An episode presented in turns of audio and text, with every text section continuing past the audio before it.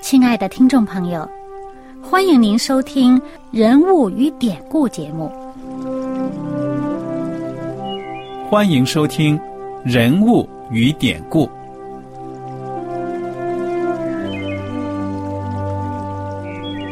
听众朋友们，当你读圣经的时候，不知道有没有过这样的想法？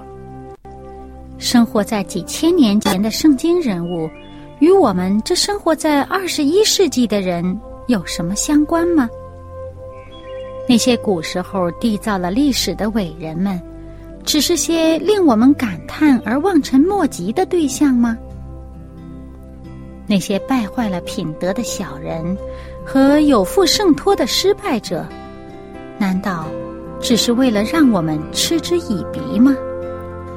在这个人物与典故的节目里，我和小燕将与大家一起，通过圣经中的人物和他们的事迹，看看我们能从他们的故事中得到哪些启发，以便用正确的态度来对待我们每天所面对的生活和挑战，共同奔走天国的旅程。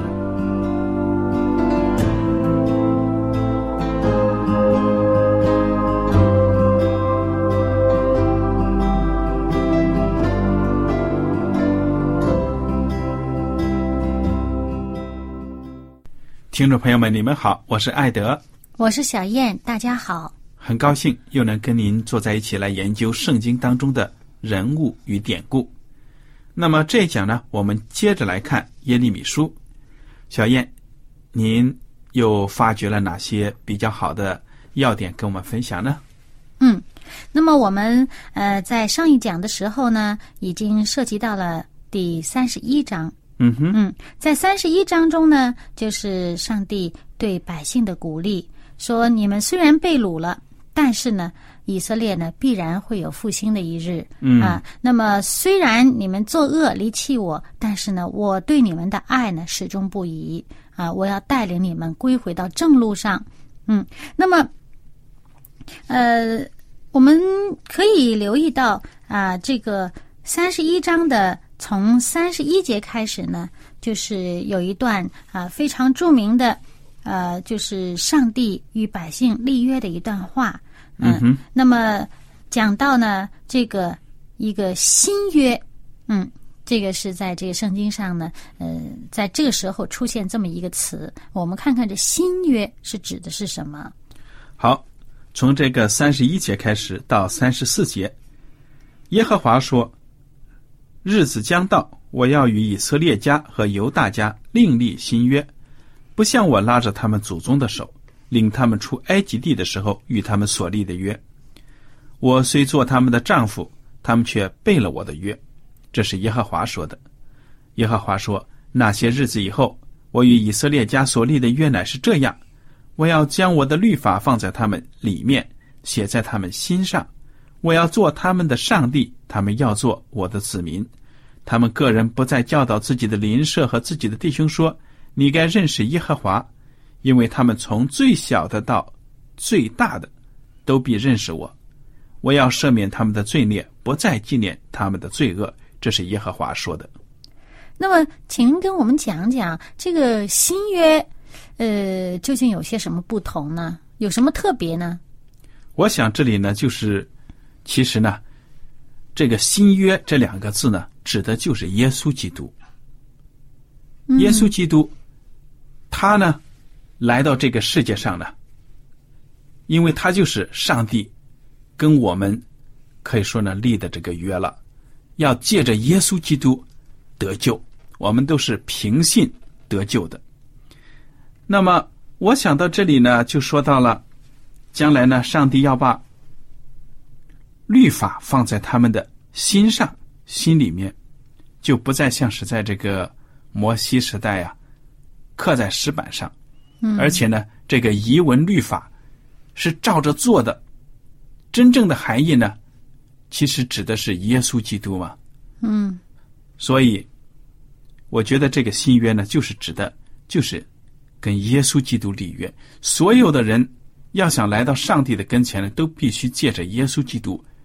这条道路，它才是生命，它才是真理，它才是道路。嗯，就是上帝在这个文字上面告诉我们说呢，上帝与我们的约定要放在我们的心里。嗯哼，耶稣基督就算他这个人我们现在摸不到看不到，但是他的灵，上帝的圣灵也在我们的心里面引导我们，使我们可以遵行上帝的教训。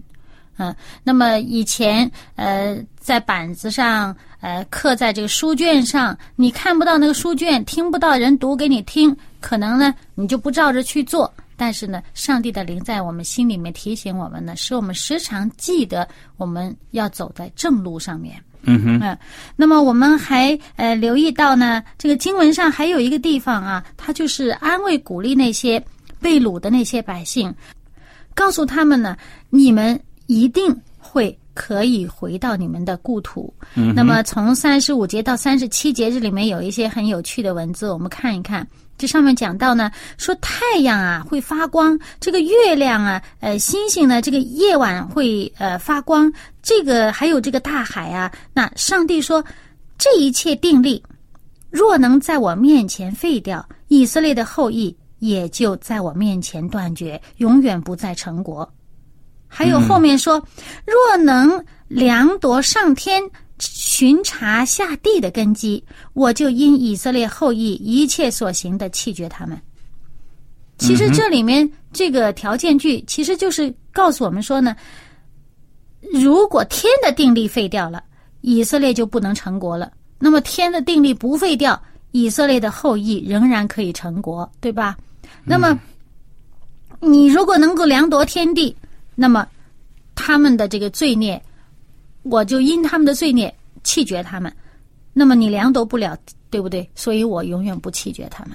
对啊，不过这里面有一个很有趣的呃地方呢，就是讲到呢，这以色列的后裔啊，他们仍然可以成国，他们不至于呢，就是说永远是没有自己的一个国家。嗯，那么，所以有些人现在有些人就比较呃喜欢研究这个问题啊。那么我们就不研究这些了。那么我们继续往下看呢，就见到耶利米因为宣告预言，那么这个当时的王西底家呢，就听了以后很不满，就把他囚禁起来了，嗯，把他关起来了。嗯哼，那关起来之后呢，上帝。就告诉耶利米说：“说啊，你有一个亲戚要来，叫你买那个地，你要去买他的这个地。嘿 嘿，果然呢，就有一个亲戚来看他，就叫他去赎买一块地。你说这个当时这个情况，国家都要亡了，而且他自己也给关起来了，怎么还会去买地呢？”其实这里面呢有一个寓意的，上帝要叫耶利米做这件事呢，实际上是用这件事呢教育百姓。我们看这个呃十三节三十二章十三节开始，哎，等您给我们读一下。三十二章的十三节，这里呢经文就这样说了：当着他们众人眼前，我嘱咐巴路说。万军之耶和华以色列的上帝如此说：要将这封间的和敞着的两张切放在瓦器里，可以存留多日。因为万军之耶和华以色列的上帝如此说：将来在这地必有人再买房屋、田地和葡萄园。那借着这个举动呢，上帝就是要借着耶利米所做的事情呢，告诉百姓说，这个日子不会太久远。你们虽然被掳，你们的国家虽然这个呃被灭了，但是呢，你们一定会回来，而且呢，这个是一个证明，这个气地气是一个证明，证明你们将来还会在这里生活啊。所以这种事也只有先知做得出来。明明是大兵临境，他还要投资房地产。还知道这地呢，将来还能升值呢，所以这个只有先知在上帝的感动之下呢，才明白这地的价值啊。嗯，那么呃，在这个随后的这个经文当中呢，上帝就一再的呃对百姓说啊，你们虽然会被掳，但是日后你们一定会归回故土。嗯，一再的给他们的应许啊，而且呢，在三十三章的呃十四到十六节当中呢，又再重申了上帝将要给他们兴起一位救主啊。那么这个经文呢，就和我们之前二十三章五到六节的这个经文是一样的。嗯，那艾德给我们读一下好吗？耶和华说：“日子将到。”我应许以色列家和犹大家的恩言必然成就。当那日子，那时候，我必使大卫公义的苗裔长起来，他必在地上施行公平和公义。在那日子，犹大必得救，耶路撒冷必安然居住，他的名必称为耶和华我们的义。那么这段话呢，很明显，这个大卫的公义的苗裔呢，就是预表着耶稣基督了。嗯，只有耶稣呢，才是。我们的义，对不对呀？嗯，对。那么在这里呢，上帝又再次重申这个问题，而且呢，接下来我们看到第三十四章的时候呢，就讲到当时这个情况已经是很危急了。对于这个西底家王来说呢，他这个国家只剩下两座城市没有沦陷了，耶路撒冷是其中一座，而且呢，这个敌人的军队已经大军兵临城下。嗯啊，而且呢，上帝在这个时候呢，就借着耶利米呢，去向这西底家讲述预言，告诉他说：“那你呢，一定会被掳的，但是呢，你还是要听耶和华上帝的话啊！你听上帝的话呢，那么你还可以这个平平安安的去世，而且有人呢为你这个送葬什么什么的。那么这时候的西底家听了这些话以后呢？”他回过头来，他就跟他的这个百姓哈立约，说：“好，我们要现在要宣告自由啊！你家里这些奴婢啊，都放他们啊自由，可以自愿的可以离开。”嗯哼，哎，这本来是好事，对不对？谁知道呢？他们已经放了人家自由的，后来又反悔了，又把人家捉回来，强迫人家做奴仆。那么，呃，在这件事情上呢，上帝就马上就叫这耶利米去对他们讲，说。本来呢，一早我与你们这个以色列百姓啊立约的时候，你们当年是被掳到埃及，后来归回，我领他们，我领你们回到这应许之地。那么，告诉你们呢，人家服侍你六年，第七年你要放他们自由。但是呢，历来你们都没有这样做。如今你现在肯做。这个在我眼前看为正确的事情的时候呢，你又后悔了，又把人家抓回来，又强迫人家呃做奴仆。那你因为你这个恶呢，那你们一定会这个受到灾祸，这个惩罚。那么到三十五章的时候呢，呃，又叫耶利米呢去借着呃一个民族叫做利甲族，他们是非常的谨守祖宗给他们留下来的教训，呃，给他们让他们不准做的事情，他们这么多代人以来一直都不做，而且呢，无论怎么呃利诱他们呢，呃，他们都。不违背，那么上帝就说：“这个民族，他们因为听他们祖宗的这个教训呢，他们一定得福。嗯啊，而且必然有子孙在我面前势力。那么就借着这个呢，是给这个以色列人的一个一个对比啊，说你们是我的子民，但是你们却这样不听话，这样的出尔反尔，而他们呢，却必然得福。嗯，那么到了这个三十六章的时候呢，上帝就叫耶利米把。从一早上帝呼召耶利米的时候所给他的预言，叫他提醒百姓的这些预言，一直到现在为止呢，叫他把这些所写的这些警告啊、预言呢，叫他通通的写下来，写成书卷。那么目的是什么呢？我们看呢，这个第三节，三十六章第三节，这里说到呢，或者犹大家听见我想要降于他们的一切灾祸。个人就回头离开恶道，我好赦免他们的罪孽和罪恶，这是为了劝诫督责。对，其实就是上帝很想使我们离开罪恶，而赦免我们的罪过，赐福于我们。但是呢，这个百姓呢，状态是什么呢？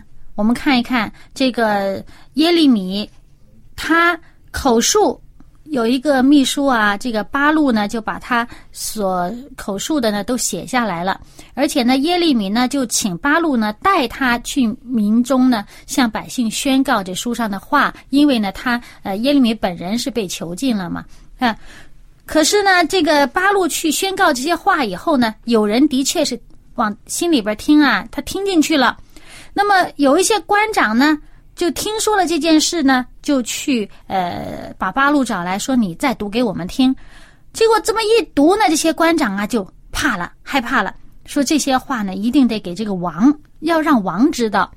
那然后又吩咐这个八路和耶利米说：“你们赶紧躲起来啊，你们不要让人家找到你们。那书呢就交给我们。”好了，他们就去对王说了这事儿，把这个书读给王听。这王听了以后，你把书拿来，好，那把，用刀子把这书都割烂了，然后放到火里烧掉它。嗯，王听不进去这些警告的话。对呀。结果呢，上帝告诉耶利米说：“书毁了，你再写，而且还要多加一些。”对呀。所以我们看到上帝的苦口婆心的这些良言呢。到了这些心地坚硬的人的耳朵里呢，没有什么反应的。嗯，那么由于这个王呢，他当时面临的状态是非常危急的，因为这个敌军已经把他们整个都围困了。啊，他们可以说是也没有什么外面的支援呢，就靠他们自己城里面的这个为生嘛。他状态也是很紧急，所以他时不时的呢，也还是想要去问一问上帝的意思是什么。虽然他一再的先知警告他，他不听，但是他时不时的还是想问。所以呢，在接下来的经文当中，我们就看到耶利米的。这个叙述啊，就看到呢，西底家王其实也有好多次暗自的去求问这个耶利米，背着人偷偷的去问他，啊呃，想听听上帝呢是呃什么意思，或者说我接下来这是怎么样？那么每一次耶利米告诉他，呃，说你该怎么做啊，或者说你的结局怎么样，你要避免怎么怎么样，他始终都是没有听到，最后还是没有听。嗯，那么而且呢，呃，由于当时打仗的情况危急啊，而且那个，嗯呃，耶利米呢，主要是劝这个王啊，说你应该投降啊，你应该投降这个巴比伦王，你呃巴比伦王的这个呃军长，你投降他们呢，呃那个你百姓呢就不至于很多的伤亡，而且你的城呢也不至于被烧，那么你们呢也都可以存活啊。但是呢，如果你呃，不愿意投降的话呢，最终这个城市被会被毁的。那么，由于这个耶利米一再的用这些话劝解这个王呢，哎，这个军里面的这个官长呢就很不满了，就怕这个耶利米的言论呢会这个动摇军心呢，所以呢就把这个耶利米扔在一个井里面。这个泥，这个井里面没有水，就是泥把井就把它扔在这个井里面去了。嗯，所以你看，做一个先知真的是不容易，特别是呢，顶着人的舆论去讲呢，跟这个社会呢格格不入的话。那么皇帝呢，这些人当然喜欢听那些阿谀奉承啊什么的话。你现在讲这些，让他去投降。他当然听不进去了，他还要靠着自己的力量搏一搏呢。嗯，但是事实上呢，就是他们是没有办法抵挡这个呃巴比伦的大军了，而且呢，就是造成最后百姓真是非常的死伤惨重，而且他们到城里面已经差不多可以用现在的话说叫做弹尽粮绝呀，已经没有食物可以吃的了，那最终还是沦陷的了。嗯哼。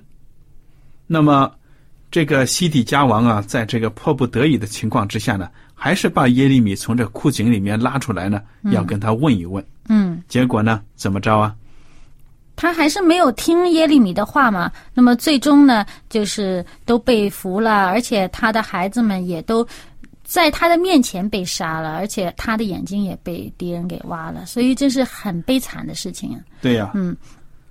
那么这个城也被烧了，百姓也被掳走了。可是呢，对于这个耶利米呢，居然就名声在外呀，这个敌人也都耳闻啊。听说有这么一个呃先知啊，就是劝这个百姓呢，说呃你们投降的话呢，你们会被呃善待，虽然被掳呢，但是你们要在那里面呢安居啊，好好的生活这样的。那么呃，所以呢，这个当时的这个呃巴比伦王的。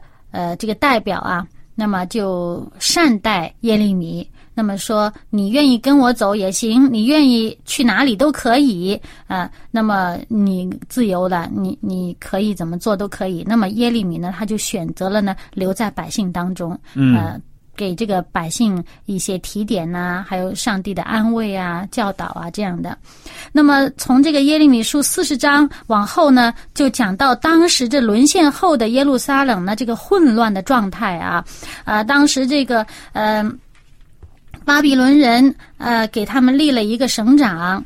那么本来就是可以呃平平安安的，因为什么呢？因为他城里的那些有钱的呀、有技术的，老早都是被掳走的了，就剩下一些最贫穷的人在那儿呢，就是呃分配了土地呀、呃葡萄园呢，叫他们在那里种地，免得这个地荒废嘛，对不对？就又派了一个省长管理他们。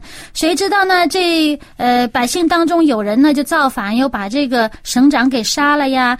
而且呢，还把百姓给掳走了。那么后来呢，又有人去把他们救回来。但是救回来了以后呢，哎，就担心这个省长被杀了，会不会这个巴比伦人呃迁怒于我们呐？呃，给我们什么什么不好不好受啊什么的？哎呀，他就害怕了，就来找这个耶利米问一问，说我们可不可以呢？就是躲到埃及去。嗯哼，那么当时这个耶利米呢，就求告上帝啊。那么上帝呢，就指示呃耶利米对这个百姓们说，说呢，你们呢不要逃到埃及去啊。那么呃，你们呢也不要害怕巴比伦人，因为呢我与你们同在。嗯嗯，可是呢，这帮为首的人呢就不相信耶利米所说的这个上帝给他们的这个预言。他们就执意要往埃及去，而且呢，就把这个耶利米也挟持了，就是大家一起都去了埃及。嗯哼。那么，呃，上帝的话呢，又临到耶利米，就告诉他们说：“你们逃到埃及去的这些人呐，你们将要会被歼灭的。那么，这个巴比伦必然会攻打埃及，而且呢，埃及必败。”嗯。所以你看这些百姓啊，你投靠谁？不行啊，非要去投靠这个埃及。本来呢，跟这个巴比伦也没办法对抗，对不对啊？嗯。其实上帝在这里意思就是说，你就依靠我就好了。对呀。结果他们不愿意啊，嗯，还去依靠人的政权。对呀，之前他们的王也是想借这个埃及这个帮忙来对抗巴比伦嘛。那么结果呢，还是被巴比伦给这个打败了。那么埃及也自身不保。那么到了这个呃，从四十六章开始往后呢，就是圣经上面就是预言了他们四周围各个民族这些国家他们的结局啊，他们的这个未来呀会怎么怎么怎么样。那么一直呢就到了呃预言了各个国家，我们圣经里面之前提到过的、碰到过的这些都有预言到。然后到了第五十章的时候呢，我们就看到。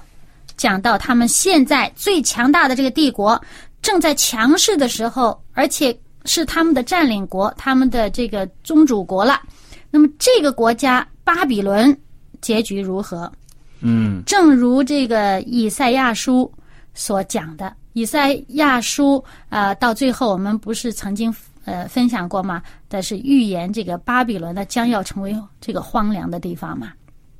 嗯，那么在这个呃耶利米书五十章的时候呢，也是同样的预言，从三十五节往后呢，都讲到这个巴比伦的最终的结局是如何。嗯哼，荒凉了，嗯，只有野兽呢住在其中，对不对呀？嗯，这个第三十九节讲的特别清楚，所以旷野的走兽和豺狼必住在那里，鸵鸟也住在其中，永无人烟，世世代代无人居住。哇！这个预言涉及的时段呢，太长了，而且呢，他还说到呢，说他的这个亲父啊，会像以前这个索多玛和俄摩拉那样，嗯哼，就是根本找不到了。因为在这个呃耶利米这个年代，索多玛和俄摩拉在什么地方也没有了，嗯完全不没有了。嗯哼，那么这个彻底的毁灭。对啊，成灰烬了。而这个巴比伦呢，事实上说到现在，很多考古学家希望把它找出来，在地底下有什么方法把它挖出来，但是还是没有什么。上帝所预言的事情呢，最终就是这个样的。嗯那么我们看这个五十一章耶利米书五十一章，在这里呢，耶利米呢就写书，把这个呃巴比伦必然沉沦这个预言呢写在书上，然后呢就交给呃跟这个王啊，跟这西底家王一起被掳到巴比伦去的这个臣子，把这个书呢交给他，说你到了巴比伦那个地方的时候呢，你就要宣读这书上的话，嗯。也就是这这个巴比伦将来的这个呃结局啊，你要宣读这书上的话，读完了以后，就把这个书绑上石头，把它沉到幼发拉底河这河里。嗯，所以耶利米先知啊，真的是来自上帝的先知，因为谁能够在一个帝国强盛的时候呢，看到他将来灭亡的那一刻呢？所以上帝呢，真的是启发了他。纵观这个耶利米这卷书呢，我们就看到了，首先呢，上帝爱自己的百姓，嗯上帝要对自己的百姓讲话，那么就要拣选先知。这个先知呢，所担当的任务是非常的重大的，他不能够去讨人的喜悦啊，嗯，对不对呀？嗯，他说的话呢，是来自上帝的话语。很可惜呢，我们从耶利米的经历看到，百姓他们不愿意听上帝的话语，尽管耶利米讲的都是真的，但是呢，他们仍然不愿意听。特别是这个当权者，当他不敬畏上帝的时候呢，整个国家都要遭殃了。所以我们看到，上帝爱百姓，上帝爱我们所有的人，一直到现在。我们现在呢，有了新约，有了旧约，整本圣经呢，这个可以说呢，就有上帝对我们生活各个方面的启示。如果我们不按照里面的律例典章教训去生活的话呢，我们的生活也会是一塌糊涂的，不会亨通的。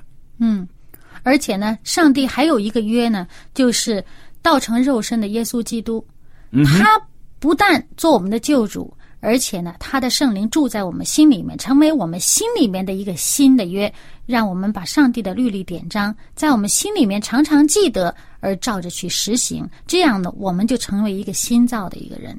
对呀、好了，真的很好。我们的耶利米书呢，这就学完了，时间也到了。如果大家听了有什么问题和想法，对我们的栏目有什么建议呢？我们都欢迎您写信来。艾德和小燕呢，感谢您今天的收听，愿上帝赐福你们。我们下次节目呢，再会。再会。喜欢今天的节目吗？若是您错过了精彩的部分，想再听一次，可以在网上重温。我们的网址是 x i w a n g r a d i o 希望 Radio，或是找旺福村也可以找到。